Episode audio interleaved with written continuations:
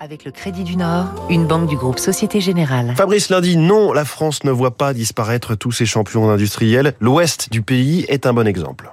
À Carquefou, près de Nantes, est installé un champion qui travaille dans l'ombre des grands groupes Europe Technologies. Âgé de 25 ans, il propose pêle-mêle la fabrication de pièces métalliques et composites, des équipements de production robotique clés en main, des ensembles de traitement de surface, de soudure, de découpe, d'assemblage ou des exosquelettes.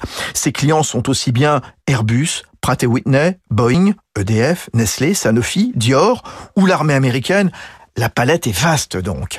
Europe Technologies les accompagne de plus en plus sur la transition environnementale, avec des systèmes propulsifs à hydrogène ou l'allongement de la durée de vie des pièces mécaniques.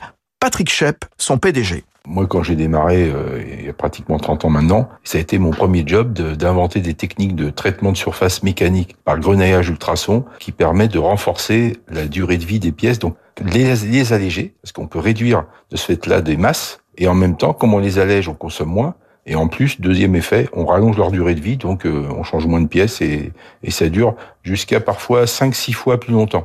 Europe Technologies, finaliste des trophées INPI, réalise 40% de ses ventes à l'export. Toute l'Europe, les États-Unis, le Japon ou la Corée, entre autres. C'était Territoire d'excellence sur